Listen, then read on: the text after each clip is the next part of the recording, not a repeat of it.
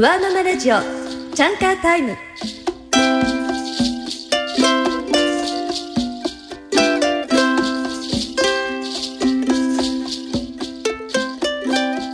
ワーママラジオチャンカータイム。皆さんこんばんは。高橋由紀です。働くママのための番組ワーママラジオチャンカータイム。子供が寝た後のママのちょっとした解放時間。チャンカータイムにみんなで集いハッピーな子育て楽しいお仕事について考えましょう。ということで今日はいつもと雰囲気がだいぶ違いますがお分かりいただけますか？なんと今回は公開収録を行っているんです。東京は池袋にある純空堂池袋本店から心を込めてお届けしたいと思います。私の目の前にはとってもジューシーな可愛い素敵なお客様がお集まりくださっております。皆さんこんばんは。こんばんは。いいですねありがとうございます。今日はですねなんと会場にいらっしゃる皆さんママなんでしょうかね。ママの方っていらっしゃいますか？ママパパの方。あじゃあこれからご結婚という方は？あじゃあご結婚はしてるという方。あ既婚者が多い手が上がらない人は一体どういうことかというのはちょっと心配でございますけれども、えー、いろいろなね立場の素敵な女性の皆さんがお集まりいただいているようです。大変短い時間ですけれどもぜひこれも一つのご縁ですので楽しんでいってください。えー、それではここにいらっしゃる皆さんがご両親から生まれた私たち共通の人というところで今日のお話は必ずやあの皆さんお一人お一人にお役に立つと思います。ちなみにこの番組ではツイッターでツイママオフ会を同時に開催しています。パソコンや携帯でツイッターにアクセスしてチャンカータイムのアカウントを除いてメッセージをお寄せください。番組のハッシュタグはチャンカーラジオ。カタカナでチャンカーラジオです。そして番組のアカウントはチャンカーアンダーバーラディオ CHANKA アンダーバー RADIO です。ぜひ番組のご意見やご感想皆さんがワーママとして悩んだことや嬉しかったことなどそしてワーママのみんなに役立つ技などを教えてくださいね、えー、私や番組のスタッフも参加をしております。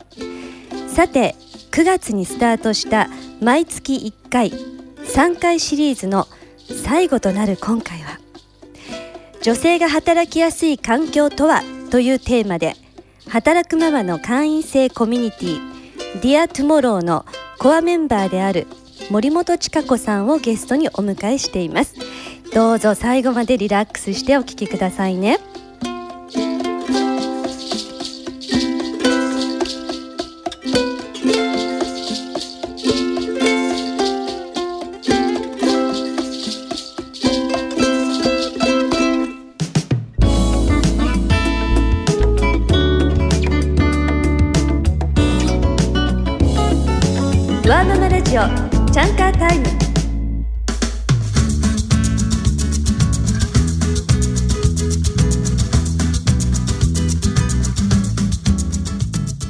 ワーママラジオチャンカータイム。改めまして高橋由紀です。今回は私から一人とっても大切な友人をご紹介したいと思います。実は本日ゲストにお迎えしている森本千佳子さんはなんと私とは前世からお付き合いをくださってるんじゃないかなというぐらい通称ちかちゃんというふうにお呼びしております、えー、一緒にですねコミュニティの Dear Tomorrow という働くママのアナログコミュニティを運営しているコアメンバーの一人でもあります。今日は森本千佳子さんこの後番組内ではちかちゃんというふうにお呼びさせていただきたいと思いますがちかちゃんどうぞよろしくお願いいたします。よろしくお願いいたします、はい、それでは早速森本千佳子さんちかちゃんから自己紹介を一つよろしくお願いいたします。はい皆さんこんばんは、えー、森本千賀子でございます。本日はよろしくお願いいたします。今高橋由紀さんからご紹介をいただきました通り、えー、働くママのコミュニティということで Dear Tomorrow の、えー、コアメンバーをやっております。本業は転職エージェント。皆さん聞き慣れていらっしゃいますでしょうか？今仕事をされていらっしゃる方もしいらっしゃればですね場合によっては転職をしたいというふうに、えー、お考えの方については漏れなくいつでもご相談に乗らせていただきたいなというふうに思っております。実はのつい先日、えー、7月にですね NHK の、えー、放送番組でプロフェッショナルえー、働く流儀というのをご存知かと思いますけれどもあのそちらの方にも出演させていただきまして、まあ、働く女性男性のですね可能性を追求したですね私の仕事ぶりがあの1時間にわたり披露されておるんですけれども、まあ、そんなことを今やらせていただいております。約20年前に、えー、リクルートという会社の、まあ、関連会社の方に就職いたしまして約20年間そういった転職エージェントを続けております現在はリクルートに勤めております主人とそれから3歳と8歳の男の子もうものすごいわんぱくなんですけれどもその、まあ、4人であの家族やっております、まあ、仕事をしながら、えー、家事育児3つの顔を持ちながらどんなふうにあの仕事を続けているのかっていうところも含めて今日は皆さんに、まあ、応援歌という形で、えー、お話をお届けできたらなというふうに思っております。はいありがとうございます。ちかちゃんあれですよね、はい、なんかこのオンエアの11月13日に本が、はい、ね、はい、新刊が出られるそうですけれども、はい、11月13日のタイトルをぜひちょっとお披露目していただけますか？はい。えー、皆さんちょっと長いのでぜひメモしてください。はい、えー、ナンバーワン営業ウーマンの朝3時起きでトリプルハッピーに生きる本というタイトルです。わかりました。はい。ナンバーワン営業ウーマンの朝3時起きでトリプルハッピーに生きる本で合ってますか？はい、はい。えー、このトリプルというのは今自己紹介にいただいたように、はい、家事育児そしてビジネスウーマンというところのトリプルで合ってますか、はい、はい、トリプルハッピーでもトライアングルハッピーとも呼びますけれども。すごい、はい、とっても、はい、なんかもう興味が湧いちゃって今すぐ全部中身聞きたい感じなんだけれど。も、はい、じゃあ今日このね番組内で少し触りの部分をね、はい、あの感じていただけるようなお話も聞かせていただけると、リスナーの皆さんも喜ぶかなと思います。はいありがとうございます。はい、はい、えー、実はあの先ほどあのちかちゃんがね、えー、ご紹介くださった Dear Tomorrow、はい、えー、これは実は私が代表を務めているんですが、えー、もう活動し始めて3年半になりますかね。そうですよね。あっという間でしたね。で、はい、ちかちゃんもね、コアメンバーの一人としていつも輝いてくださってるんですけれども、あのちょっとリスナーの皆さんにとっては Dear Tomorrow って初めての言葉だと思いますので、ちょっとね2人であのどんな会なんだろうっていうのが分かるようなお話をできたらなと思思うんですけどちかちゃんから見る「Dear Tomorrow ってどういう感じですか、はい、そうですね。あのホームページに飛んでいただくと皆さんあのまず目に入る言葉があるんですけれども「ザ・働くママは美しいと」と日本の働くママは美しいですね。はい、はい。というコンセプトになっておりまして、うん、あのコアメンバー、えー、それから、まあ、毎月1回ですねあのリアルな場で皆さん集まって、はい、まあ、日頃の悩みの共有であるとか、うんえー、そんなことをまあ相談したりあの共有したりしてるんですけども、まあ、みんなものすごいエネルギッシュですね。そうですね、はい、なんかあの一言で言うとなんとかの総合商社とかデパートとかっていうさ、はい。はい、国会で誰か言った人がいるけどね、ね。はい。はい、動物園とも呼びますかね。そうですね、はい。リアトゥモローっていうのはね、何の総合商社なんでしょうかね。そうですね。なかなか表現が難しいですキラキラ輝く、はい、ね、はい、女性がもうみんな集まってるっていうか、はい、みんなママなんですよね。そうなんですよ。それで働いてるというね。まあ私たちあの Dear Tomorrow が誕生した経緯というものと目的というのは結局あのちかちゃんみたいなねキラキラした女性っていうのが結婚してもね、子供を産んでも、働きながら輝いてる人が実在するんだよというところを、なかなか実生活の中では身近な人に見かけないわっていうふうなことをよく聞いてね、そうすると結婚するのどうしようとか、子供を設けたらちょっとキャリアがね、うん、ストップしちゃうんじゃないかとか、はいはい、いうことで日本の少子化がどんどん進んじゃったりとか、うん、なかなかこう常に両立をしてなきゃいけないなんていう考え方になると苦しいだけだけれども、うん、私たち Dear Tomorrow のメンバーは誰も両立をしていない、自然体で全部を一緒にやってっちゃうっていうね、人が実際にいるんだよっていうことをね、まあ、おこがましいんですが社会のこうロールモデルとなるような方たちが集まったたら嬉しいねっていうことでね、はい。一緒に立ち上げたんですよそうね。ですね。ね、まあ、一緒にいるだけで本当に、うん、あのエネルギーをですねいつも本当にインプットできるというか、うん。はい。とても元気になりますよね。ね、はい、ぜひね、うん。あのーこの番組をね、うん。今お聞きいただいている皆さんそして今日会場にお集まりの皆さんも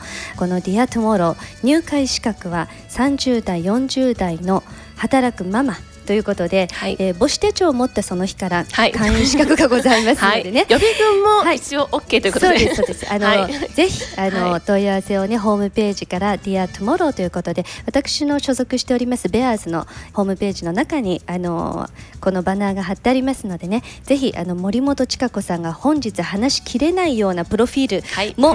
のね、はい。出ておりますので、はい。ぜひご確認をください。はい。はい、それでははいあのちかちゃんのね本業の部分にも少し迫りつつ、はい。ママのね顔もちょっと聞かせていただきたいんですけれども、はい。ちかちゃんはい。改めましてね、はい。い、ろいろとここから質問をさせていただきたいんですけれども、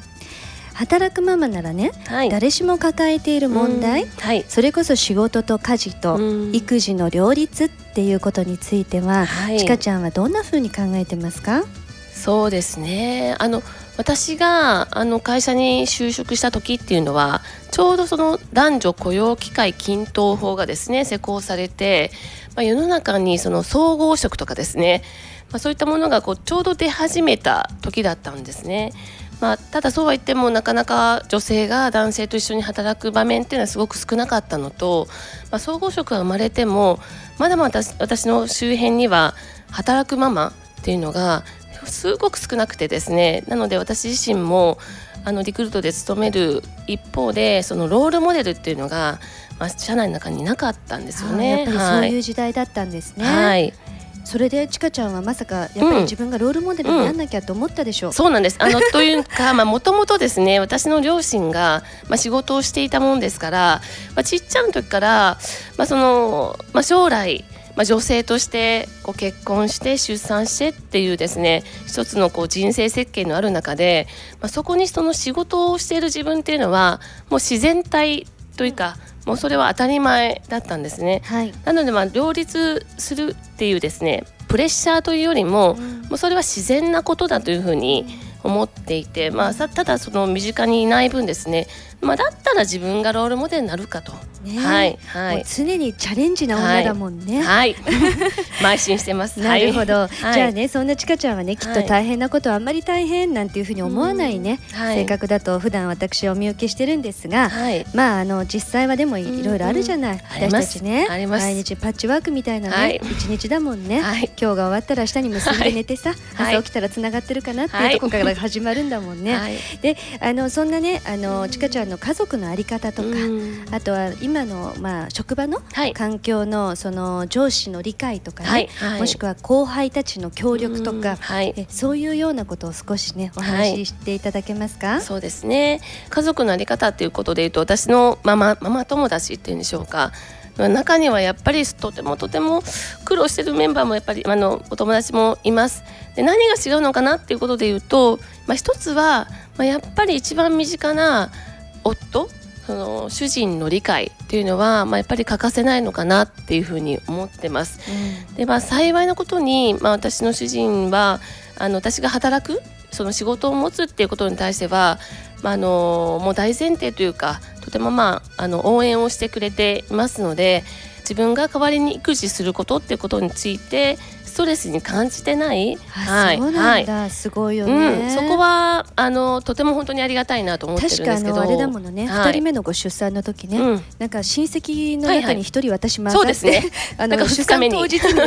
はい。当日？当日当日。はいはいはい。当日病院にね、はい。病室に行ったら、ご主人様すごい喜んでましたもうん。ね。なのであの、まあ、結婚前からその自分の人生設計は共有をしていて、まあ、そのことに対して本当に応援するよというのを常に、まあ、意思表示もしてくれてます。なのであの、まあ、育児を例えば今日の夜お願いねとうん。私はちょっと接待があるからなんて話をした時には、うん。まあ、むしろこう喜んでというか、うん。あの自分が子供の面倒を見ることがうん。ストレスではなくなてまあ、やりがい、うん。今のこのまあ、成長の時期を見逃してなるものかと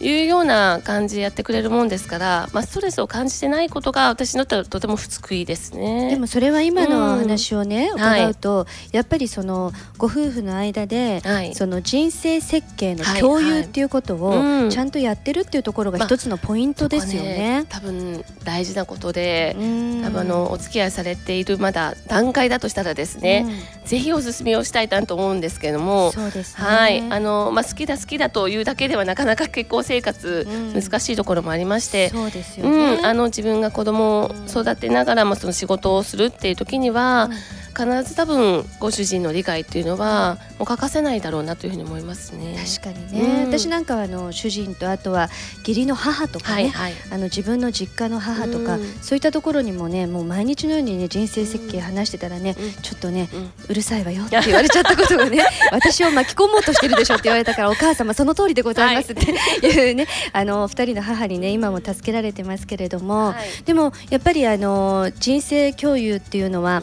そのいつからちかちゃんの場合はそのご主人とも恋愛時代からずっと？もうそうですね。お付き合いした時からです。はい。私はこういう生き方がしたいと、でそのことに対して応援してくれる人なのかどうかっていうふうな、まあ、ことはもう付き合う、まあ、前からですね本当に。なるほど、うん、じゃあ知り合ったその日から、はい、その日から。はい今日会場の皆さん知り合ったその日からですからね、はい、い。いなと思う方がいたら、はい、人生設計の共有から始めるというのが今日の森本千佳子さんからのね、ワンポイントレッスンその1でございます。そうですか、はい、あのちなみにね、はい、あの今日この番組をもうオンエアで聞いていただいている方々っていうのは、まあ、チャンカータイムですから、はい、母ちゃんの逆さまにしたことで、お母さんたちね、うん、ここからそのご主人様と人生の設計を共有するっていうタイミングっていうのは、ちかちゃんのお宅っていうのはどういう時にご主人とそういうお話をこうアップデートしていくの、そうですね。あの、まあ、ターニングポイントがやっぱりあるのかなというふうに思うんですよね。あのまあ、仕事の例えば職場のちょっとした変化、うん、移動するだとかですね、まあ、自分のこうちょっとミッションとかそのポジションが変わるとかですねそういうこう変化の時だとかあとはやっぱりこう出産の、まあ、私は2人子供がいるんですけどもそのタイミングとかですね。あとはまあ常日頃、まあ、なかなかこう何でしょうかリアルにダイレクトにコミュニケーションしなくても実はの私たち夫婦はメールのやり取り？チャットっていうんですかね、はい、それでまああの平日の日中からですね あのスケジュールの共有だけじゃなくて例えば何か自分がこういうことを思ったとかですねなんかこう心境の変化があった時には常にそこは共有してますね。すごい、はい今日ね、うん、全国でね、うん、この番組を聞いてくださってる方が、はい、ラブラブだなと思ってますよ だって今思ったでしょ？ねご結婚されて何年目なんですか？えっと12年ですかね。一応なんか彼のメールの最後についでみたいにウィズラブはついてますね。ついてるんですか？はい、あの多分なんか単語入力してる可能性あるんですけど、はい。ハートマークとかもちかちゃんも送っちゃったりするんですか？はい、いやそうですね。はい、送るの？いやあのハートマークは送らないんですけど、うん、中マークは送るとか、はいはい、はい、あのどっちかというと一方的な感じで、はいはい、それがやっぱりね、トリプルハッピーの秘訣なんですね。あそうですか。でそういうふうにあの、ちかちゃんとご主人様がそうやってこうやってる姿というのは、あのもうご子息たちもね可愛、い息子ちゃんたちもやっぱりお父さんとお母さん仲いいなっていうことで、いろいろとこう成長の過程で見られるんじゃないですか？そうですよね。あのまあなんでしょうかね。こう2人の多分関係性とかこう空気感みたいなものは、うん、彼らは本当にこうものすごい敏感に感じ取ってるので、ね、これはとても本当に大事だろうなと思いますね。やっぱりね最近思うのは、うん、そのちかちゃんのご主人みたいに、はい、育児にね、あの非常にこう積極的に、はい、イクメンですね、はい、あのこういやいやじゃなくてさっきおっしゃってたけど、やりがいとかね生きがいとか、やっぱりこんなに可愛い時を見逃してたまるものかという視点でね、あの育児に参画している男性増えてるでしょ？増えてますよね。それってすごい素敵なことよね。やっぱり子供たちが自分が今度親になった時にどういう父親になるかって、ね昔よくほら、お嫁さんもらうならお母さんに会いに行った方がいいよとか、そうですね。彼氏ができたらそこの実家のお父さん見てみると分かるよっていうね、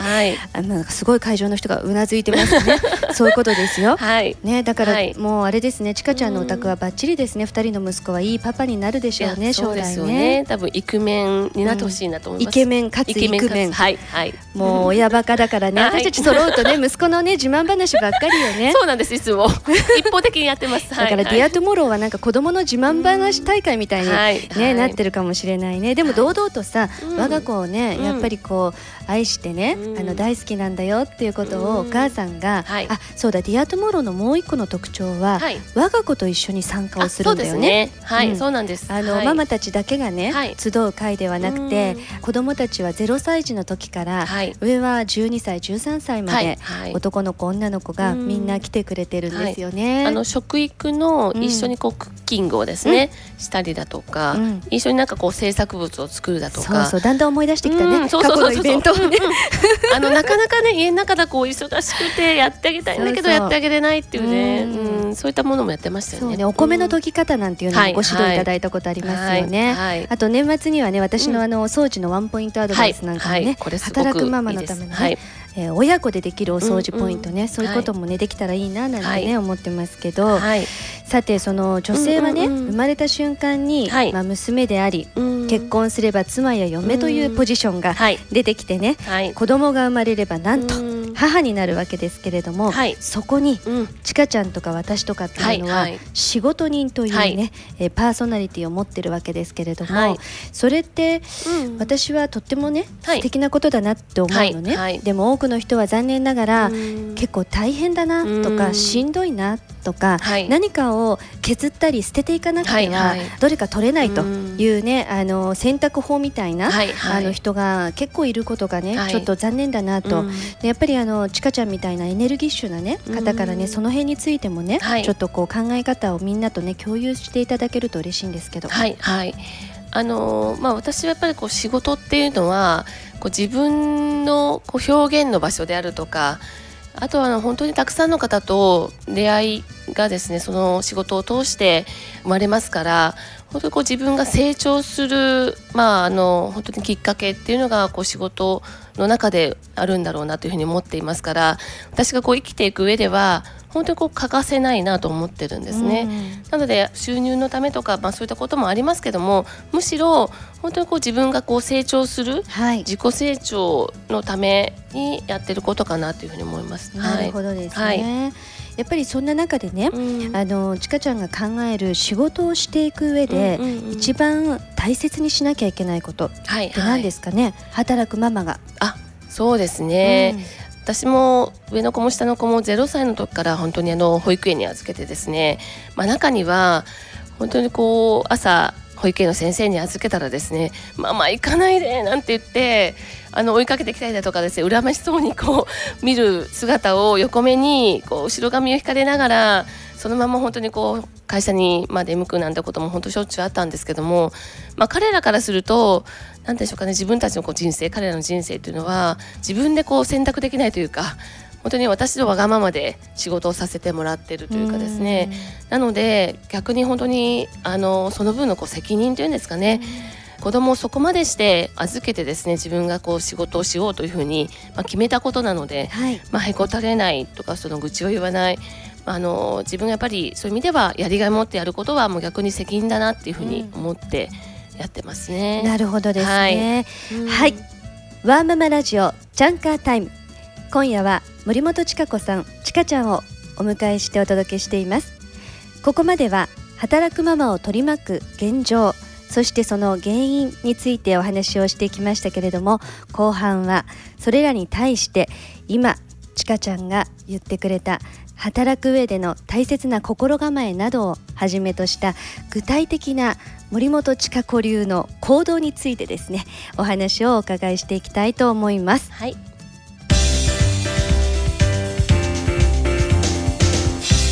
ワーママラジオチャンカータイム。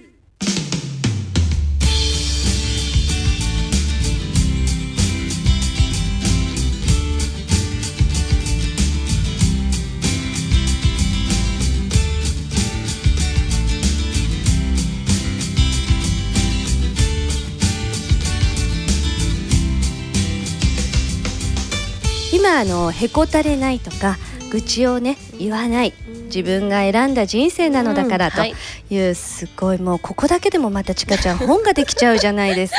はい。ねえ、うん。もう11月13日、うん。このラジオをね、はい。今頃お聞きいただいている皆さんは明日どこに行くか分かってますよね、はい。池袋の純駆堂に行くんですよ、はい。来てください、ね、そこに はい。行って、はい。どこの欄に並ぶんですか？ビジネス書ですか、えーとそうですね。ビジネス書になるんでしょうかね、うん。はい、はい、トリプルハッピーね、はい。でもさっきねタイトルのところでちょっと聞き忘れちゃったんだけど、朝3時起き、はい。い、つ寝てるんですか？ゆきさんも？ゆきさんも。はい。私はでもほら4時20分起きですから、あははい。いちょっと1時間20分多めに寝てますけれども、そうですね。はい。2人でねはい。メールのやり取りすると戻ってくるんだよね。そう。あの朝の4時5時からですね。ものすごい即レスで戻ってくるという。チャットみたい、いな状態でね、はい。い、つ寝てるの？でも。あのですねもともと、まあ、朝早く起きる、まあ、方ではあったんですけれどもあの2人目が生まれて会社に復帰するときに、まあ、今まで以上に時間がない中どうしようと。かといってキャリアを止めたりとかですねしたくないなと、まあ、常に邁進したいというのがあったもんですからそうですね。はい。まあ、そうすると、まあ、どう時間を使うかということを、まあ、考えたわけなんですね。はい。で、えっとまあ、それまではだいたいこう夜ですね慌ただしい、まあ、食事をさせたりお風呂に入れてで宿題を見てで一緒に、まあ、あの寝かしつけてですね。でその後もう一度起きて、まあ、ちょっとした仕事をしたりだとか家事をしたりだとかっていうことをやってたんですけども、まあ、そうするとやっぱりもう疲れてくるとですね木曜日とか金曜日あたりはもうそのままやっぱり寝ちゃうんですよね。ねでふっと起きるとあこう夜中の1時2時とかですね やばいとか思いながら、うん。でまあ慌てて起き出してでまた変な時間に寝るっていうですね、はい。生活を送ってたんですけども、まあ、そうするとやっぱりもうもう本当に肉体的にもすごく辛いんですよね。で精神的にも寝かしつける時に早く寝ろっていうですねプレッシャーがこう子供に通じてしまうね。伝わると、うん。はい、いうこともあってで、えーまあ、生み出したのがもう一緒に寝ちゃえと。いうことで寝かしつけながらもうそのまんま寝ると、なるほど。まあ、それをあのやってですね、まあ、その分、まあ、朝そのまま6時に起きてたらですねよく寝たなって話になっちゃうので、まあ、それで、えー朝の3時に起きると、うん。まあ、睡眠時間は実はその1人目で1回起きて寝た寝てるのとあんまり変わらなくてですね、まあ、5時間の中には6時間ぐらいになるんですけども、はい。ただ非常にこう睡眠が深い時間帯に寝るもんですから、ものすごく体には良かったんですね。なるほど。なのでまあ最初はすごく辛かったんですけど、まあ、そのうち人間ってやっぱり慣れるもんで、うん。まあ、3時にもうピタッとこう目が覚めて、うん。でそのまま活動すると。そう。で、はい。私のメールにメールに急に返信してくるわけですよはい。はい。はい、ね。4時頃返信すると。ねえ。はい。そう私たちってなんかい、うん。あの築地市場とか勤められるかもしれないわね。はい、つでもねいつでも就職できます。はい、う。んそれでまあ朝のあのーまあ出社するまでの、うんまあ3時間4時間の時間をまあフルに有効に使うとうん。いう形に変えました。ねえ、はい。だってあのね、うん。皆さん会場にいらっしゃる方は、はい。今日ちかちゃんの顔見えてるからはい。思うと思うんだけどね、うん。綺麗でしょ？ん輝いてると思いません？はい、ありがとうございます。ねえ、はい。今この番組を聞きいただいてる皆さんはね、はい、ぜひこの声からだけでもね彼女のね、このキラキラ輝くエネルギーとパワーをね、はい、感じ取って元気になってもらえたら嬉しいなって思うんですけれどもね。でも本当にあの三時起きす始めてからも風邪ひかないんですよね。で、まあ、みんな本当に驚かれるんですけどあの本当に多分皆さんとあんまりこう寝てる睡眠時間変わらない。うん。で逆にすごく深いんですよね。そううん、ねだから健康にも多分いいと思います。うん。はい。あのご長男の時よりもはい。非常に、うん。あの美しくなられましたよね。ありがとうございます。すごいなと思うよね、はい。普通はねうん。あの一人上のお子さん育てててしかも男の子でしょ、そうですそうで。です二人目もまた男の子でしょ、男なんです。はい。それでねうん。4学年違うんでしたっけ？5学年？うん。5学年違ったらうん。子育て期間もまたもう振り出しからみたいなまたゼ感じじゃないですか。ロリセットみたいな形で。ねえ、はい。それでもはい。やっぱりそうやって、うん。あの美しさが増していくっていうのはねうん。ここだけだけでも見習いたいなと思うとこですよね。うん。うんうんあのやっぱり働くママうん。の大前提として健康じゃなきゃいけないと、うん。倒れてなんかいられないっていうんですかね。そうですうん。健康じゃないと、うん。やっぱり明るくいられないじゃないポジティブに考えてねって言ったって、はい。不健康だとね、はい、まさにそうなんです。特にあの私の主人はあの平日比較的出張が多かったりしているもんでまあ、いわゆるこうシングルマザー的なですね、うん、まあ、あの生活をあの平日送っていることも多いので、うん、もうあのそういう生活はもう私の生活リズムにおいては大前提ですね。なるほど、ね、はい、はい。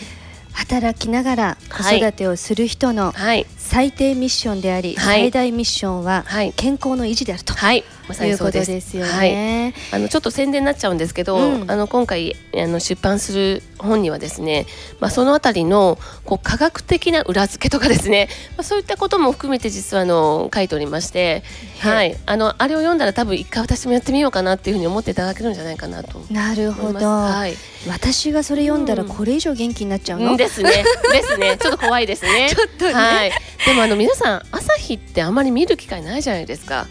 でやっぱり昔の人って朝日とともに、まあ、活動し太陽が沈むと同時に寝るみたいなですね、うん、そうですね。多分人間活動の本質というか原点というか、はい、なのかなと思いますね、はい、はい、やっぱりねあの、うん、自然とともにとかね、はい、やっぱりその宇宙の成り立ちとともにね、はい、私たち生かされてるんですよね、はいあのワーキングマザーでいる以上やっぱ時間の使い方ってですかね、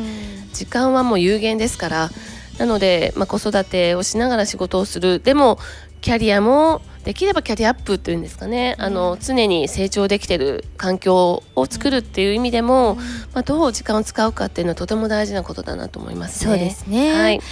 じゃああのちかちゃんね、はい。はい、やっぱりあの今日お集まりの皆さんもそうだしきっとあの、番組をお聞きくださってる皆さんも、はい、今多分子育て真っ盛りしかもちょっとこう大変なね、えー、状態の中でこの番組聞いててね、きっとちかちゃんに聞きたいことっていうのは、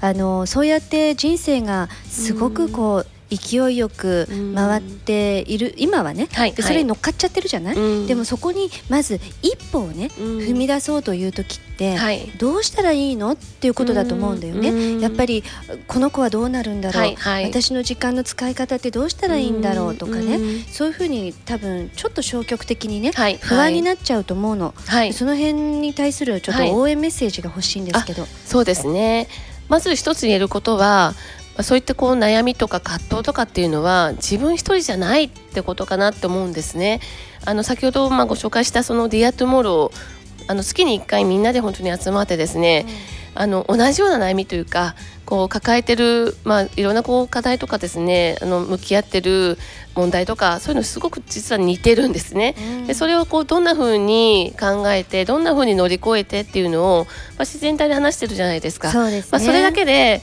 あ私一人じゃないんだなと、うん、っていうことがまず、まあ、その応援メッセージとしてですね、はい、常にもらえてるっていうのは一つあるかなと思いますね。うん、ね、うん、やっぱり私なんかもね、あの通り過ぎちゃってもう、はい、あの高校1年生と中学校2年生のね、息子と娘だから、そうですよね、子育てっていうよりはね、なんかもうちょっと大きくなっちゃったんだけれども、不思議よね Dear Tomorrow に行くと、やっぱりそのね、その年年の,、あの母としてのね悩みとかね、うん、不安があるからね、はい。はい、そのいろんな年のお子さんを育てているちょっと先輩からいろいろなことを聞けるってね、とっても心強いよね。そうゆきさんがねよく言うじゃないですか。まあ、あのいつかはねまあ、そういうことも笑って話せる日が来るのようなっていうですね。はいはい。いやでもみんなそうじゃない？うん、だってさ三年間やってたらね、三、年前にちょっと泣き出しそうな顔してね、相談をしてたね、人が、今ではね、入ってくる新しいメンバーにね、すごく明るい顔で熱くね熱く熱くすぎるぐらい語ってね、あすごいなこれがまさにねいつか笑って話せる時が来たんだなっていうね。そういうこう仲間をまず持つというか、うん、あの一人じゃないっていうことの実感というのはとても大事かなと、うん、でまあ、職場を見た時に、まあ、やっぱりまだまだこう日本の社会ってこうワーキングマザーが、うん、まあ、たくさんいるってわけではないと思いますから、まあ、そういう意味では逆にまあ外に目を向けていただいて、あの自分と同じ環境で頑張ってるママ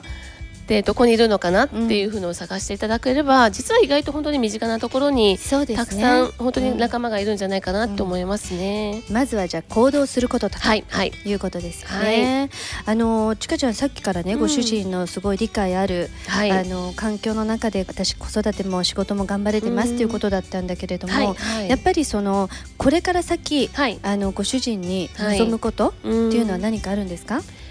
まあ、そうですね。あのーまあ昔の多分男性は本当にこう仕事人というか、まあ、猛烈仕事人で多分あの家庭以上にこう仕事っていうことだったと思いますけども、まあ、さっきもゆきさんが言ってたみたいに今本当にイクメンパパがとてもたくさん増えていて男性だからとか女性だからとかっていうことをまあ区別なく、家事も楽しんでもらえたらなって私は思ってるんですよね。ね、うん、場合によっては本当に男性の方が料理が上手だったりとか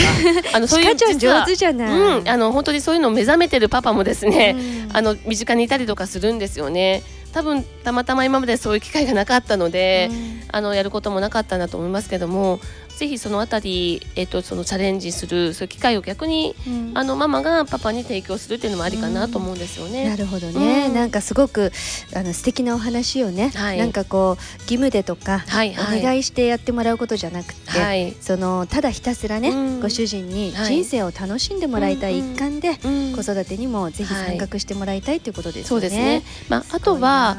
まあ、私の場合実はあの、まあ、主人だけじゃなくて、私をこう応援して、えーいただくですね方っていうのは他にも実はいらっしゃっていて、あのいわゆるこう身内じゃないですね私にとっては欠かせないうん。実は、まあ、人たちっていうの実はたくさんいます。うん、うんまずあの実はご近所に、まあ、ママ友達もいればですね実はあの60代の方で未亡人なんですけども、一通り子育ても終えてこれからは実はあの彼女はずっと働きたかったんだけども働けなかったっていう悔いを持たれてまして、うん。で私を見て私が本当にこう一生懸命やってることをですね応援したいというふうに言っていただいて、ええ。あの週に2回ですね、あのー食事それから子どもたちの面倒を見てくれる、そういうご近所のおばちゃんが、がいます。うんはい、で彼女であるとかあとはあの、まあ、自分じゃなくてもうん。できることっていうのをですねできるだけこう外出しをしてですね、うん。で外部の方にお願いするっていうこう勇気を持ってですね、あのゆきさんの今所属されていらっしゃるベアーズという会社うんにはい、家事代行を実はお願いをしてま。ですすね、はい。ありがとうございます。はい、あの週に1回本当に2時間呼吸なんですけども、さすがはプロというかですね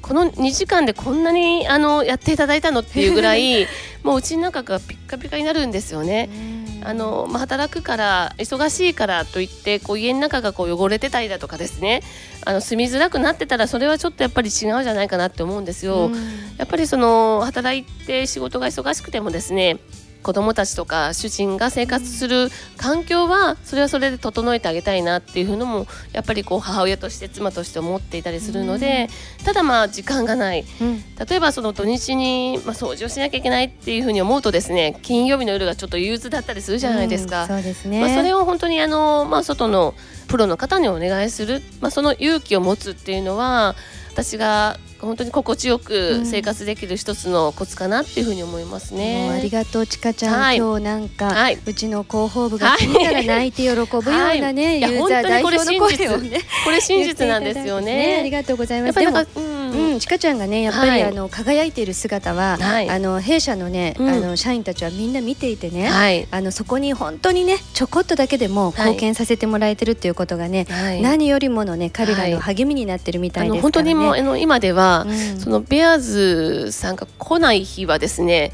1週間憂鬱？っていうぐらい私の生活の中では一部になってますね。ありがとうございますね。はい。はい。でねそういうふうにやっぱり、はい。ご自身もはい。働いていらっしゃるんだけれども、はい逆にねご職業としてはい。働く女性、はい。もしくはまあ男性もですけどね、はい。方をいっぱいそのヘッドハンターとしてね、はいあの社会に、はい。うん、結びつけていく、うんうん。そういう素晴らしいお仕事をされてるじゃない？ちかちゃんはね。はいでそういうふうな視点から見ると、はい。やっぱりその子育てをしている女性がこれからその働きたいんだとうん。いうふうな時の、はい。うんまあいい話だけではなくね、はいはい。せっかくだから、うん。こんなところあなたたちね、ちょっと気をつけて、あの就職活動、うんないしはその産休を取っている職場に対してもね、はいはい。こういう配慮を持ってね、はい。あの復帰するとはい。いいわよっていうところをね、うんさっきへこたれない愚痴を言わないっていうのはね、うんうんうん。あのもうみんなきっと書き留めてくれてね、あはい書き留めるところか胸に響いてると思うの、はいはいはい。だけどそれ以外のポイントをちょっと教えてもらえますか、そうですね。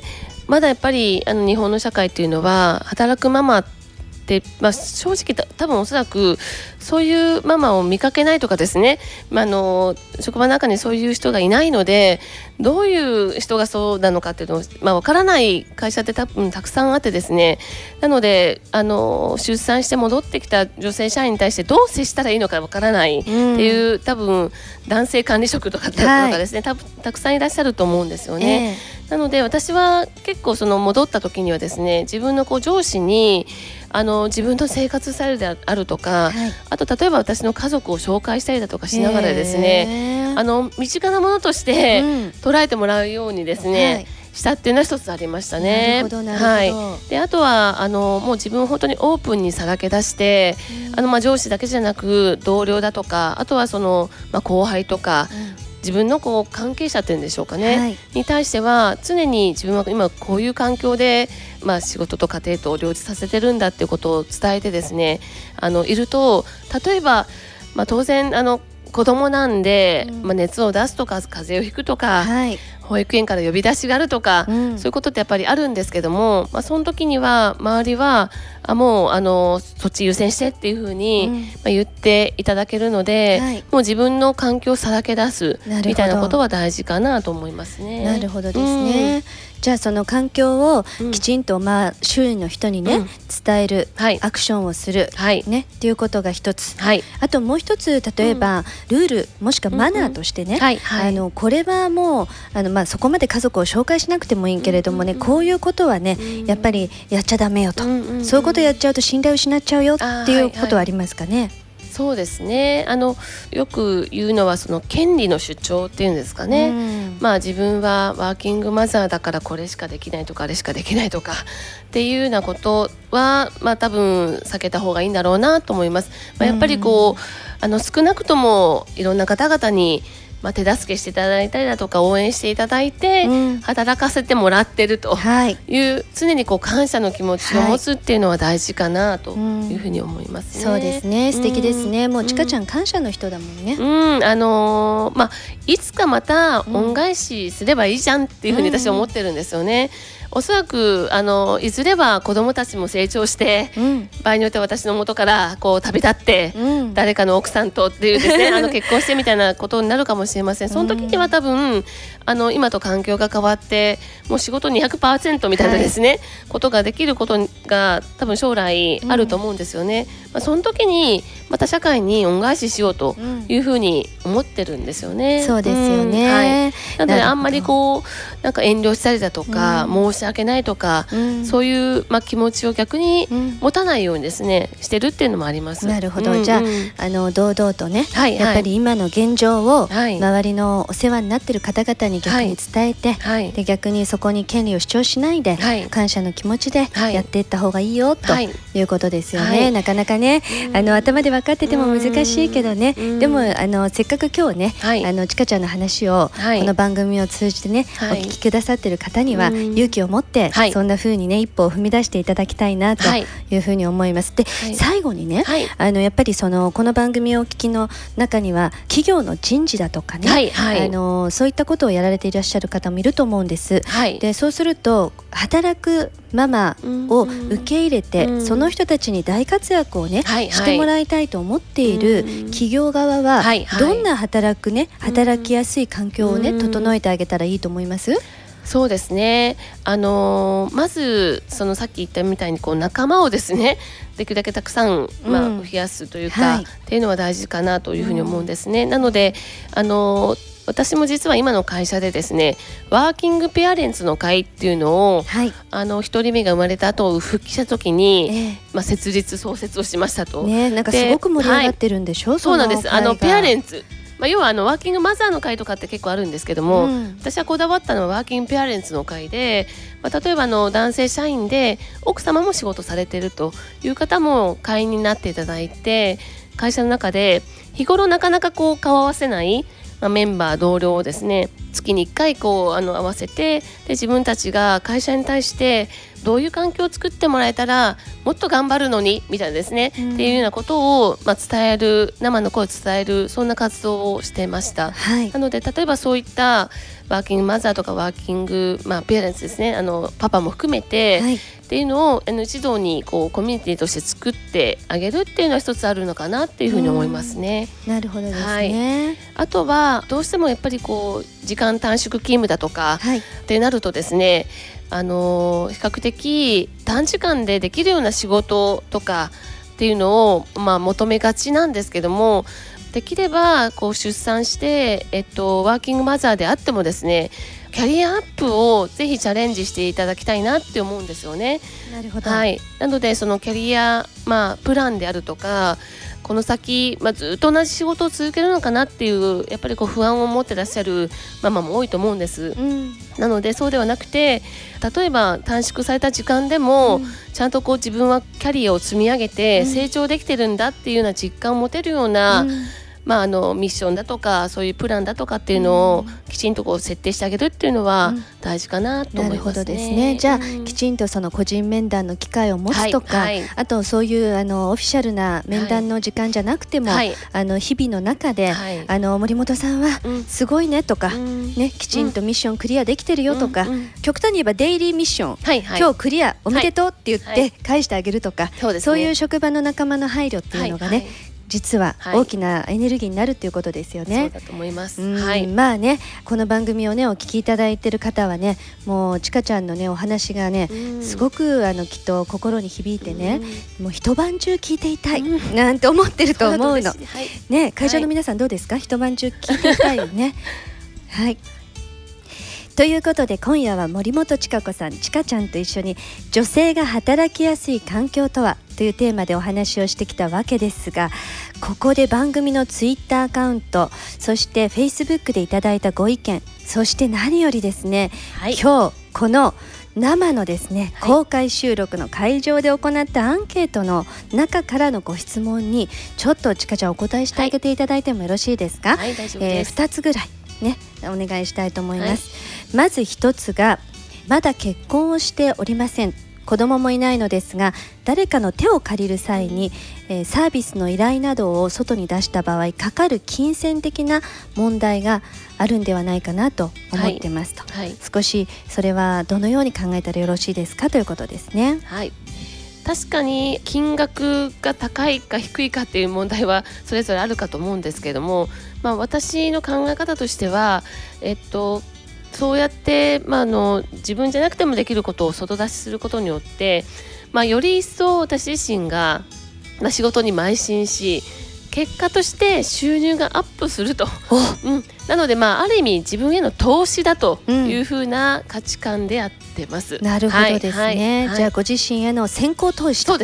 い。うところですね。ま、じゃあ森本千佳子流に行くと、うん、もう中途半端な働き方をしないために、はい、こう先行投資をしてで、ね、働いたことによって評価されたことで、はい、あの収入も増えてきたという、はい、そうです。あのそれは実績の中からですまさにそうです、うん、あのコストではなくて本当にまさに投資で、うん、まあ、結果として自分のいわゆる見入りが増えたと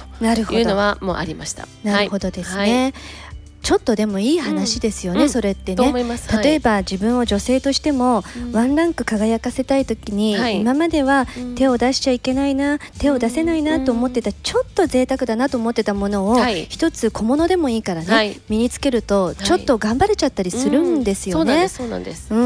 うい。うのと同じですよね。あのいわゆるこう物ではなくて時間を買うと、うん、でそのことで自分自身がより一層輝く、うん、あの自分自身がさらに上昇できる、うん、まあ、そういうきっかけにすると。なるほど、はい、私もよくね、はい、あの皆さんにお伝えしてるんですお金で時間を買う、うん、買った時間でお金には変えられない価値の過ごし方を得てくださいとい。うふうにお伝えしてるんですけど、まさにそんな感じですね。すね。はい、ありがとうございます。あともう一つ会場の中からのご質問です。これあの質問がですねまずアンケートの質問が女性が育児や介護をしながら働く上であなたが感じる問題点は何ですかということに対する回答なんですけれどもね、えー、責任ある仕事や立場から外されてしまう、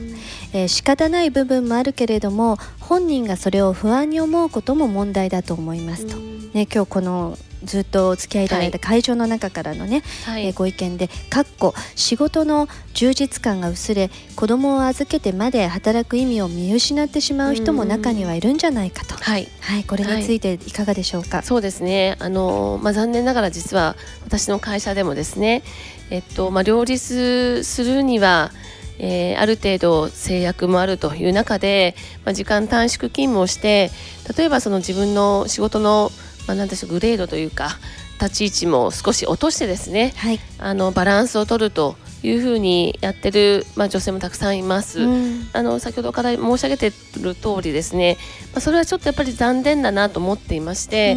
子供を産んだことがですねキャリアの制約になるわけで私は決してないと思っているんです。はい、あの私自身もそうであったように子供ができたことでより一層頑張るぞとうん。かつ視野も広くなり、えー包容力も深くなり、はい。あの人間としてのまあ厚みも増えたなというふうに思っているもんですから、はい。まあ、そこでキャリアを諦めるとか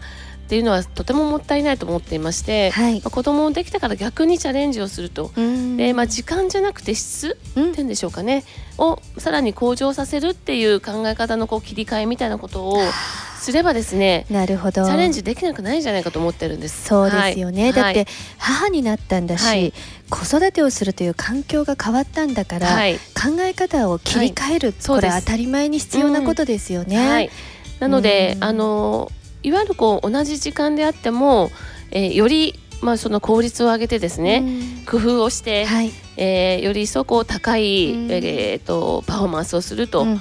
いうことは決して無理ではないかなと思ってるんですね。はい、私もあのそういえば、うんかつて香港でね、はい。働いていた時にはい。一、人目を妊娠した時に、はい。怖くてね、うん。上司に言えなくて、はいはい。そう妊娠したことが怖いんじゃなくて、うんうんうん。妊娠したことを職場の上司に言ったらね、うん。もしかしたらポジション降格させられるんじゃないかとかね。はい。いろいろ考えちゃうじゃないですか。すね。だけどね、あの妊娠6ヶ月目の時についにね、うん。お腹は出てくるわね。うん。二の腕とかね、いろんなところがこうはい。ふくよかになってきた時にね、はい。その香港人の社長にね言われたんですよね。はいあのなんかユキ最近血色もいいし生き生きしてるし、うん。なんかいいことあったのって言われたのでね、うん。もうここぞとばかりにね、はい。ここでカミングアウトしないといつするんだとはいい。うことで、実は私赤ちゃんができましてってはい。言った時にはい。返された言葉が、はい。まさに今ちかちゃんが言った言葉でね、うん。あの彼が言ったのは、はい。おめでとうユキうん。これで君はねね。もっとうん。仕事のできるうん。女性になるよって言われたんですね。はい。はい。あのそれがもう今から17、ね、7年ぐらい前ですけれども、はい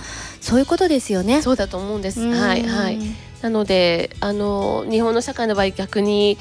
まあ、そういうねあの多分告白をしたらですねそういう反応をする男性者って非常にまだ少ないかなと思うんですけども、うんあの皆さんももし、まあ、本当にあの将来ですね子供を授かりたいと思った時に、はい、そのとても嬉しい、えー事実があった時には、うん。逆にラッキーだとはい、いう自分がさらにキ うん。ャリアアップできるきっかけをもらったとはい。いうふうにも思っていただきたいですね。はい、わ、かりました。まあ、はい。常にとにかく自分の人生の変化、はい。環境の変化に応じて、はい気持ちも切り替えてうん、はいね、一言で言うと前向きに生きていきなさいとそうですよね。いうことですね。すね。あの、うんやっぱりこう子供にこう迷惑をかけるとか子供に負荷をかけるんじゃないかと思って躊躇しているお母さんってたくさんいると思うんですけども実はあの本当に私自身もそうだったんですけども自分の母親が働いていることをとても誇りでしたし決してこうなんていうんです一緒にいる時間が短いからこう両親をまあなんですかね責めるとかっていうのは本当に全くなくてですねむしろ頑張ってるこう彼女の背中を見て私もそうなりたいなっていうふうに思ったんですね。きっとそういうふうにあの将来のお子さん思っていただくんじゃないかなっていうふうに思いますね。はい、わはい、かりました。ありがとうございありがとうました。ございました。はい。さあお話は尽きないですねあの最後にあのちかちゃんからこのはいチャンカータイムを聞いてくださっている働くママ、いそしてこれから働きたいと思っているママたちにはいメッセージをいただけますか、はい。あの先ほどから申し上げている通り、あの本当に同じように悩み葛藤しっていうママたちってたくさん実はいるんですね。仲間同士っていうんでしょうかね。あのなので、まあ、そういうママたちがいるっていうことでまず一つ励まされるんじゃないかなっていうふうに思っています。あとはあの人としてまあ、一回こっきりの人生においてですねあの社会とつながるっていうことはとても大事なことじゃないかなっていうふうに思っています。はい、あの仕事を通してこう成長できたり本当にたくさんの人と会ってですね、うん、新しい何かこう自分にとっての価値が生まれたりっていうことって必ずあると思っています。はい、なのであの薄くてもいいので、うん、長くこう社会とつながる、はい、えー、自分の自己表現の場を持つ、うん、あのそういったこう仕事を持つことをぜひチャレンジしていただきたいなというふうに思っています。はい、はい、ありがとうございます。私からねあのいつもあのお越しいただいたゲストの方について一言あのここで入れるんですけれどもいつもはね本人がいないところでやるんですよ。なのでいるからとっても恥ずかしいんだけどね、はい皆さんね今日お聞きいただいてあのちかちゃんの素敵な言葉がいっぱい残ったと思うんですけど私は今日は彼女の言葉の中で仕事は自分の人生の表現の場成長のきっかけもたくさんの人と関われるから社会に自分の身を置くことが大事だと。いうことがとっても強く心に響きましたあの友人でもあり前世からの姉妹なんて言っているちかちゃんが今日こうやってねお話をくださったことは実は私自身もこれからの、え、母としてというところを原点に置いて活動をしていく私にとってもとっても心に響いて勉強になりました。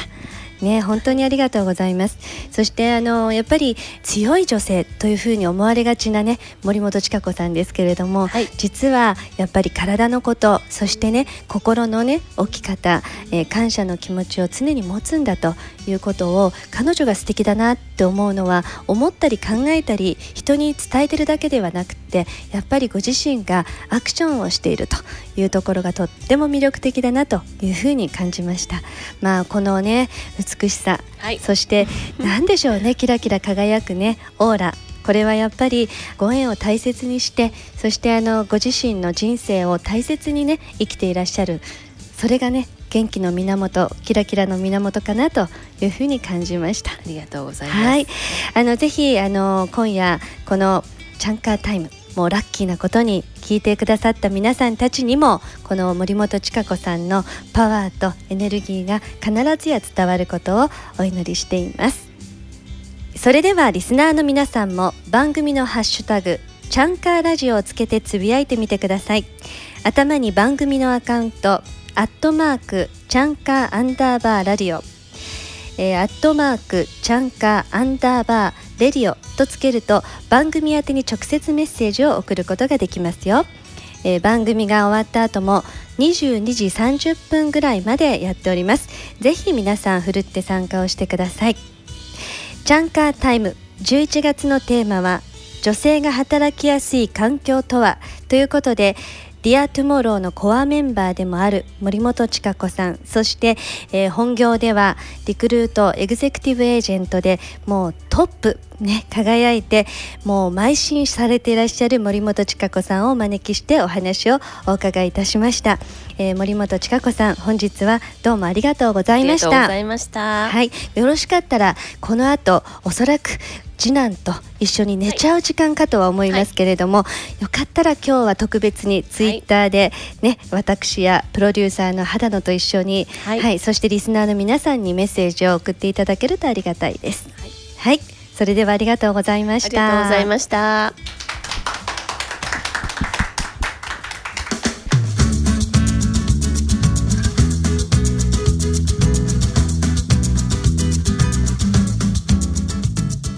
この番組では Twitter や Facebook 番組ホームページを通じてリスナーの皆さんに働くママにおすすめのスマホアプリや面白出産子育てエピソードを募集していました、えー、ここでこれをですねご紹介をさせていただきたいと思います。えー、たくさんねお寄せいただいたんですが時間の都合もございますので、えー、ご感想ですとかご意見は6つぐらいそしておすすめのアプリを1つということで、えー、今からお伝えをしていきたいと思います。まず、え9月11日ねリスナーネームはトテンコンさんっていうんでしょうかね、えちょっと間違えてたらごめんなさい。メッセージえー、ひょっとしたら子育て中の親にはテレビよりラジオ番組の方がいいかもしれないな増えてくれるといいななんかこれもしかして男性からのメッセージかもしれないですよね。うん、でもママからだとしてもとっても嬉しいあの心強いメッセージです。ありがとうございました。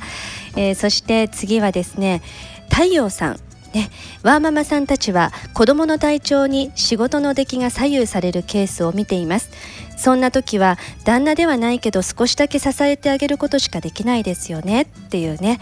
あの旦那ではないけど少しだけ支えてあげることができない。なんか優しい方ですね。ねうん。でもさっきのちかちゃんのねお話だとなんかあのやっぱり家族に自分の人生設計を共有しているっていうねそういうことがあるときっと近くにいる人が旦那さんじゃなくてもね、はい、あのお力を貸してくれるんじゃないかなと思いますね。さらにプラリさん、えー、いただいたメッセージは私は当時ブログが友達でしたが最近はツイッターです。幼稚園児プラス預かり保育フル活用そしてパートでの復帰なのでママ友ができにくくツイッターで仕事のことも育児のこともつぶやきやすくなっています。ということでこれは確かあの9月11日の放送の時にツイッターのねプロでいらっしゃる内海さんをお招きした時の感想でいただきましたありがとうございます。そして、えー、続きましてやはり9月11日のね、えー、内海ひろ子さんの時にいただいた方だと思います。番組を聞いたかみさんがあこれパパからですね。ツイッター始める宣言をしてきました、はい、メールで。でもツイッターって書いてある。ね面白いですね。それじゃスピーカーじゃんということでですね。あのー、これはねきっとねご主人も一緒に聞いててくれたんでしょうね。とっても嬉しいですね。ありがとうございます。でそんなね番組の最中に内海ひろ子さんもあのー、なんかメッセージをお寄せいただいてますねえー、少し話ができるママを見つけても同じママと同じ子育て広場で再会できる確率は低く何とも孤独な思いで一人毎日孤独な子育てに葛藤していました。かっこ遠い目。なっちゃうよね。子育て大変な時ってね。もう遠い目になっちゃう、うん、ツイッターで出会ったママたちとの会話は大げさでなく生きる活力になりました。ということでご自身が、えー、ツイッターをね通じて子育てのいいこともちょっと大変苦しいこともみんなで共有することで素敵なコミュニティができるよって提唱されている、えー、ひろこさんご自身がこんな感想を、えー、私たちの番組中にお寄せくださいましてひろこさんありがとうございます。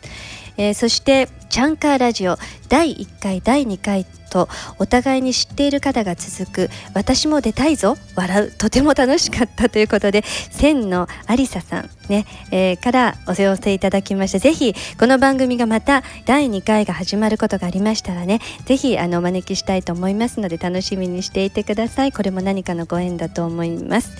えー、そして先月ですね映画「生まれる」の監督親愛なる郷田智さんが出演してくださった時にお寄せいただいたご意見ご感想では昨夜オンエアだったんですね。すっかり忘れていつも通り21時30分に床についてしまいました笑いっていうふうに、えー、書いてくれてるんですけれども、えー、それに対してですね当番組のプロデューサーがですねお聞き逃しの方は番組サイトから過去のものをお聞きいただけますというふうにねこれあのバックナンバーがあのそれぞれ聞けるようになっておりますので今日ねこの番組をお聞きいただいた方で1回目2回目を聞き忘れちゃったっていう方もまだ間に合います。ます。ぜひあの番組のホームページからですねバックナンバーを2回分お聞きいただけると大変嬉しく思います。そしてですね、えー、本日おすすめのアプリということであげ玉さんという方がですね投稿してくださったものをご紹介したいと思います、えー、寝かしつけながら radiko っていうんですねこれはね。 radiko で聞きました。おすすめアプリは iPhone ですがかっこね育児ノートっていう iPhone だそうです、えー、授乳や年齢のえなどの時間管理だけでなく写真付きの日記予防接種のスケジュールも管理ができます。あとバーコードをスキャンして調べられるアレルギーチェッカー。ということもにも役立つということであの小さなお子様をね育ててらっしゃるママたちにはやっぱり情報って命だと思います。ご自身の、えー、育児ノートにするだけではなくて、えー、いろいろな情報をバーコードスキャンして調べられるということでね、えー、ぜひこの育児ノートっていうね、えー、アプリをあの探して、えー、ぜひご活用ください。はい。それではいかがでしたか？ためになるものちょっと笑えるものいやもしかして大笑いしてくれたね内容いろいろありましたね、えー、皆さん楽しいメッセージそしてあの私自身がねとっても元気になるあの温かいメッセージを本当にありがとうございました。